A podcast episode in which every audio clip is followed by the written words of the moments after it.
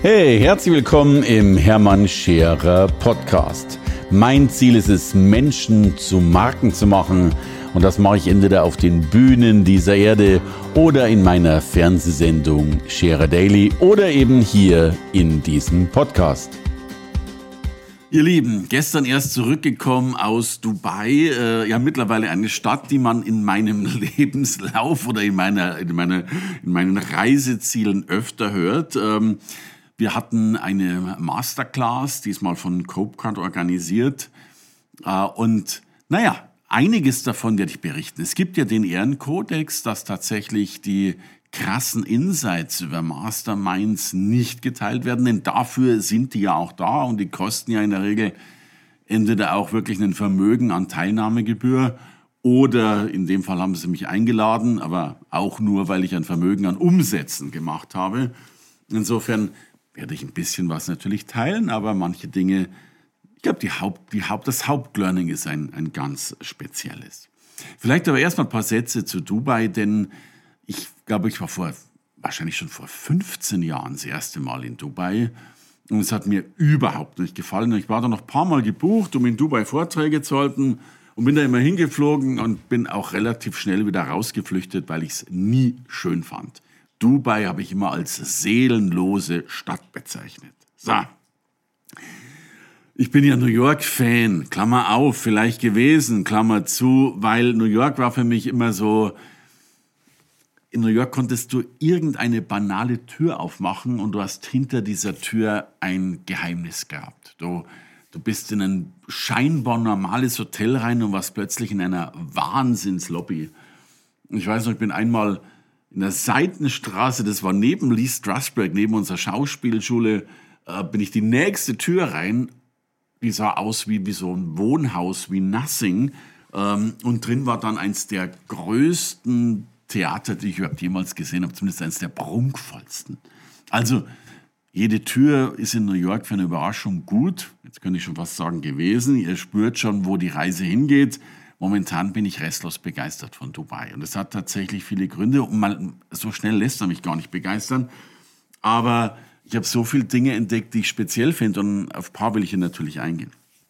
Das erste, ich bin gelandet äh, und bin dann, habe im falschen Hotel gebucht gehabt, äh, weil das richtige Hotel mir viel zu spät mitgeteilt wurde. Dann war ich schon im Vertrag drin, wo ich nicht mehr raus konnte. Also habe ich in, im JV Marriott geschlafen, äh, mitten im Business Center ich wollte schon reingehen und wollte fragen, und das fand ich so spannend, wollte fragen, ob es auch was zum Essen gibt. Ich hatte Hunger. So, welch blöde Idee, eine solche Frage zu stellen in einem Hotel. Das sieht übrigens von außen gar nicht so wild aus. Das ist relativ klein, fand ich, aber ziemlich hoch. Ein Hotel, das 1640 Zimmer hat äh, und damit exakt 19 Restaurants.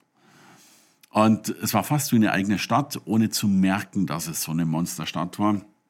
Und ich war am ersten Abend alleine, hatte nur noch Hunger, wollte auch ins Bett und habe dann in diesen 19 Restaurants den Thailänder ausgesucht.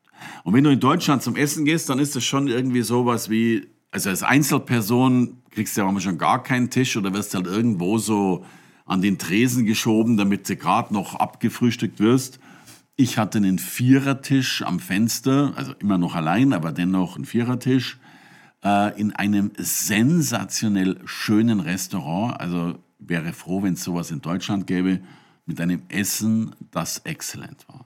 Und damit komme ich zu meiner ersten großen Erkenntnis. Äh, in Dubai bemüht sich wirklich every, every, everything um die totale Exzellenz. Habe ich so noch nie erlebt. Äh, endete damit, dass der dass ich äh, eine Minute vor meiner Check-out-Time stand ein Page mit Geschenken bei mir vor dem Zimmer. Ich wusste gar nicht, was ich mit dem anfangen soll.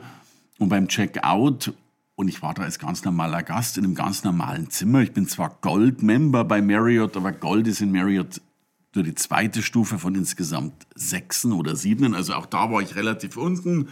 Ähm, aber der Hotelmanager wollte sich noch verabschieden und nochmal bedanken und äh, also Exzellenz und Service bis zum Umfallen tatsächlich. So, dann gab es natürlich die, die Mastermind am nächsten Tag, die war am Ende der Palm, also The Palm, kennt ihr die, dieses äh, Grundstück oder die, diese, die, diese Erdanhäufung, die aussieht wie eine Palme in Dubai. Und am, am äußersten Ende dieser Palme ist das Waldorf Astoria. Und da fand dann tatsächlich auch die Mastermind statt. Ähm, zwei Gäste waren dabei, die ich äh, hochspannend fand. Das eine war Kai Dickmann, der äh, ja lange Zeit äh, Chef der, der Bild-Zeitung war, der, der ja wirklich mit allen Menschen sich x-fach getroffen hat. Also äh, Angela Merkel sowieso, äh, äh, oh Gott, wie, wie heißen diese ganzen Popstars? Das ist immer ekelhaft bei mir. Ich, ich habe da waren dann so ganz viele junge Hühner auf den Bildern und neben mir saß dann der Dominik Fürthbauer. Und ich sage jetzt Dominik, du, wer ist denn diese blonde Frau da auf dem Bild? Und er sagt, ich habe den Namen schon wieder vergessen. Uh, Lady Gaga, genau, war Lady Gaga. Ich habe nicht mal gewusst, wie Lady Gaga aussieht. Also, er war mit Lady Gaga unterwegs, er war mit dem Papst unterwegs, er war mit äh, Kohl unterwegs, mit Schmidt unterwegs mit Putin mehrfach unterwegs, sogar mit Putin beim Baden. Also äh, spannend, was so ein Kai Dickmann zu erzählen äh, hatte. Denn ich glaube, es gibt wirklich keinen, der an Prominenz und vor allen Dingen an einflussreicher Prominenz äh, so viele Menschen getroffen hat, äh, wie tatsächlich er.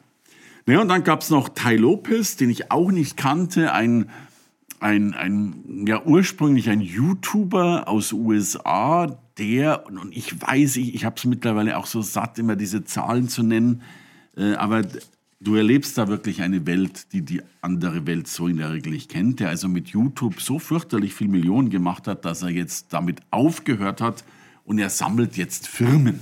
Und mittlerweile hat er, glaube ich, 9000 Mitarbeiter und kauft eben immer neue Firmen zu. Und er hat so ein bisschen Insights darüber gebracht, äh, ziemlich spannende Insights, was er denn rät, um tatsächlich äh, voranzukommen.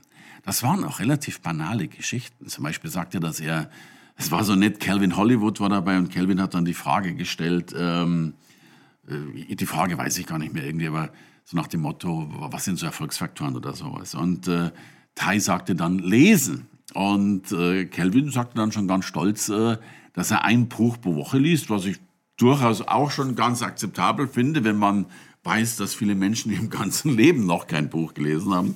Äh, Tai meinte dann, ein Buch pro Woche wäre definitiv zu wenig. Er liest ein bis zwei Bücher pro Tag. Das ist übrigens eh das Spannende und die Frage konnte mir keiner beantworten ich habe wirklich immer dieses Gefühl bei diesen super erfolgreichen, die stehen um, ach, die schlafen eigentlich gar nicht. Aber die stehen irgendwie um drei Uhr in der Früh auf, gehen schon ins Gym, äh, meditieren dann noch sieben Stunden, lesen dann noch zwölf Bücher und dann arbeiten ja noch was. Vielleicht ist es auch ein bisschen übertrieben, aber, und, und das war schon so ein Punkt, und den habe ich auch bei mir mal wieder erlebt, ein, ein Satz, der uralt ist, den ich schon seit äh, gefühlt 100 Jahren predige, aber wahrscheinlich selbst einmal wieder vergessen habe zu, zu beachten, wir dürfen nicht nur im Unternehmen arbeiten, äh, wir müssen auch am Unternehmen arbeiten. Und keine Frage, ähm, man kommt natürlich immer so in diesen Hassel des Alltags rein und ist halt dann doch wahrscheinlich am Arbeiten. So. Und das war für mich eins der, der ganz, ganz großen Learnings. Wir waren, ich habe es gar nicht gezählt, aber lass uns 100 Leute gewesen sein, so knapp 100 Leute.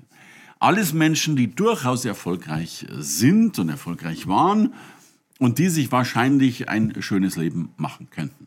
Interessanterweise tut das keiner von denen, zumindest nicht nur.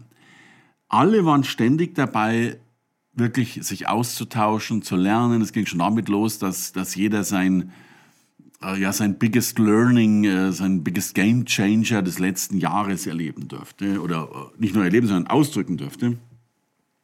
Und alle waren natürlich in irgendeiner Form bemüht, wieder was mitzunehmen, zu lernen. Und jetzt kommt diese Besonderheit. Ähm, und das ist etwas, was, ich mein ganzes Leben immer deutlicher spüre. Es gibt nicht diese eine Rocket Science, dieses eine äh, Patentrezept, dieses eine Ding, wo du drauf drückst und sagst, Shaka, das war's jetzt und jetzt läuft's und so weiter, und das gab es auch nicht als Input an diesen Tag und das gab es in meinem Leben überhaupt noch nie als Input. Aber was du wirklich bei allen gespürt hast, diese, diese Kleinteiligkeit im Lernen. Hier mit so einer Mini-Feile, ah, du machst es so, oh, du machst vielleicht den Funnel so, ach, du verwendest die Endformulierung.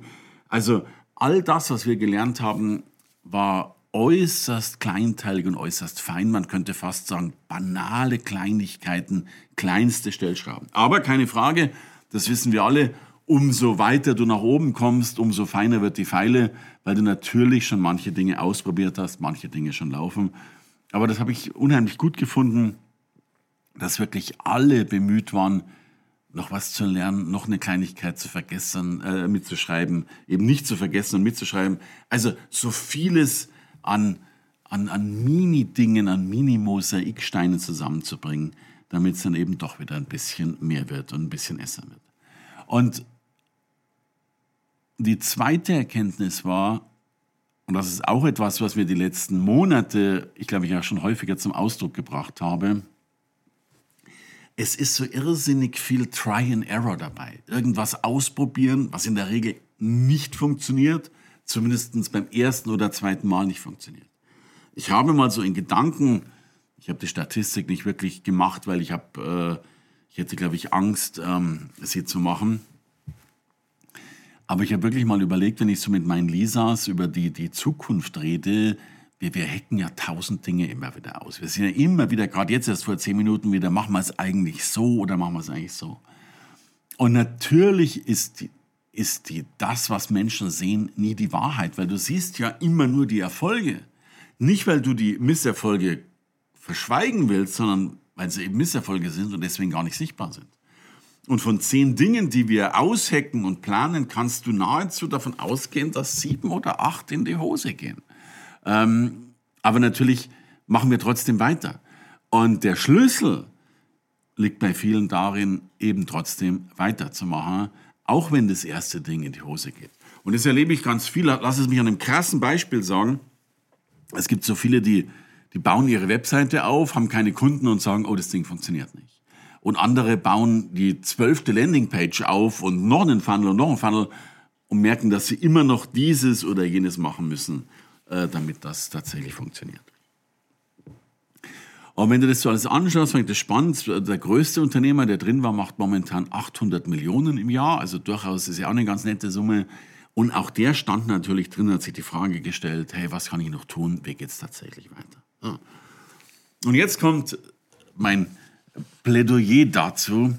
Äh, manchmal ist Dummheit natürlich wahnsinnig sinnvoll oder nennen wir es nicht Dummheit, nennen wir es Autismus. Und vielleicht nennen wir es auch nicht Autismus, sondern Pragmatismus oder vielleicht nennen wir es einfach Scheuklappen. Was wirklich ganz viele einfach getan haben, sie haben zugehört und sie haben umgesetzt.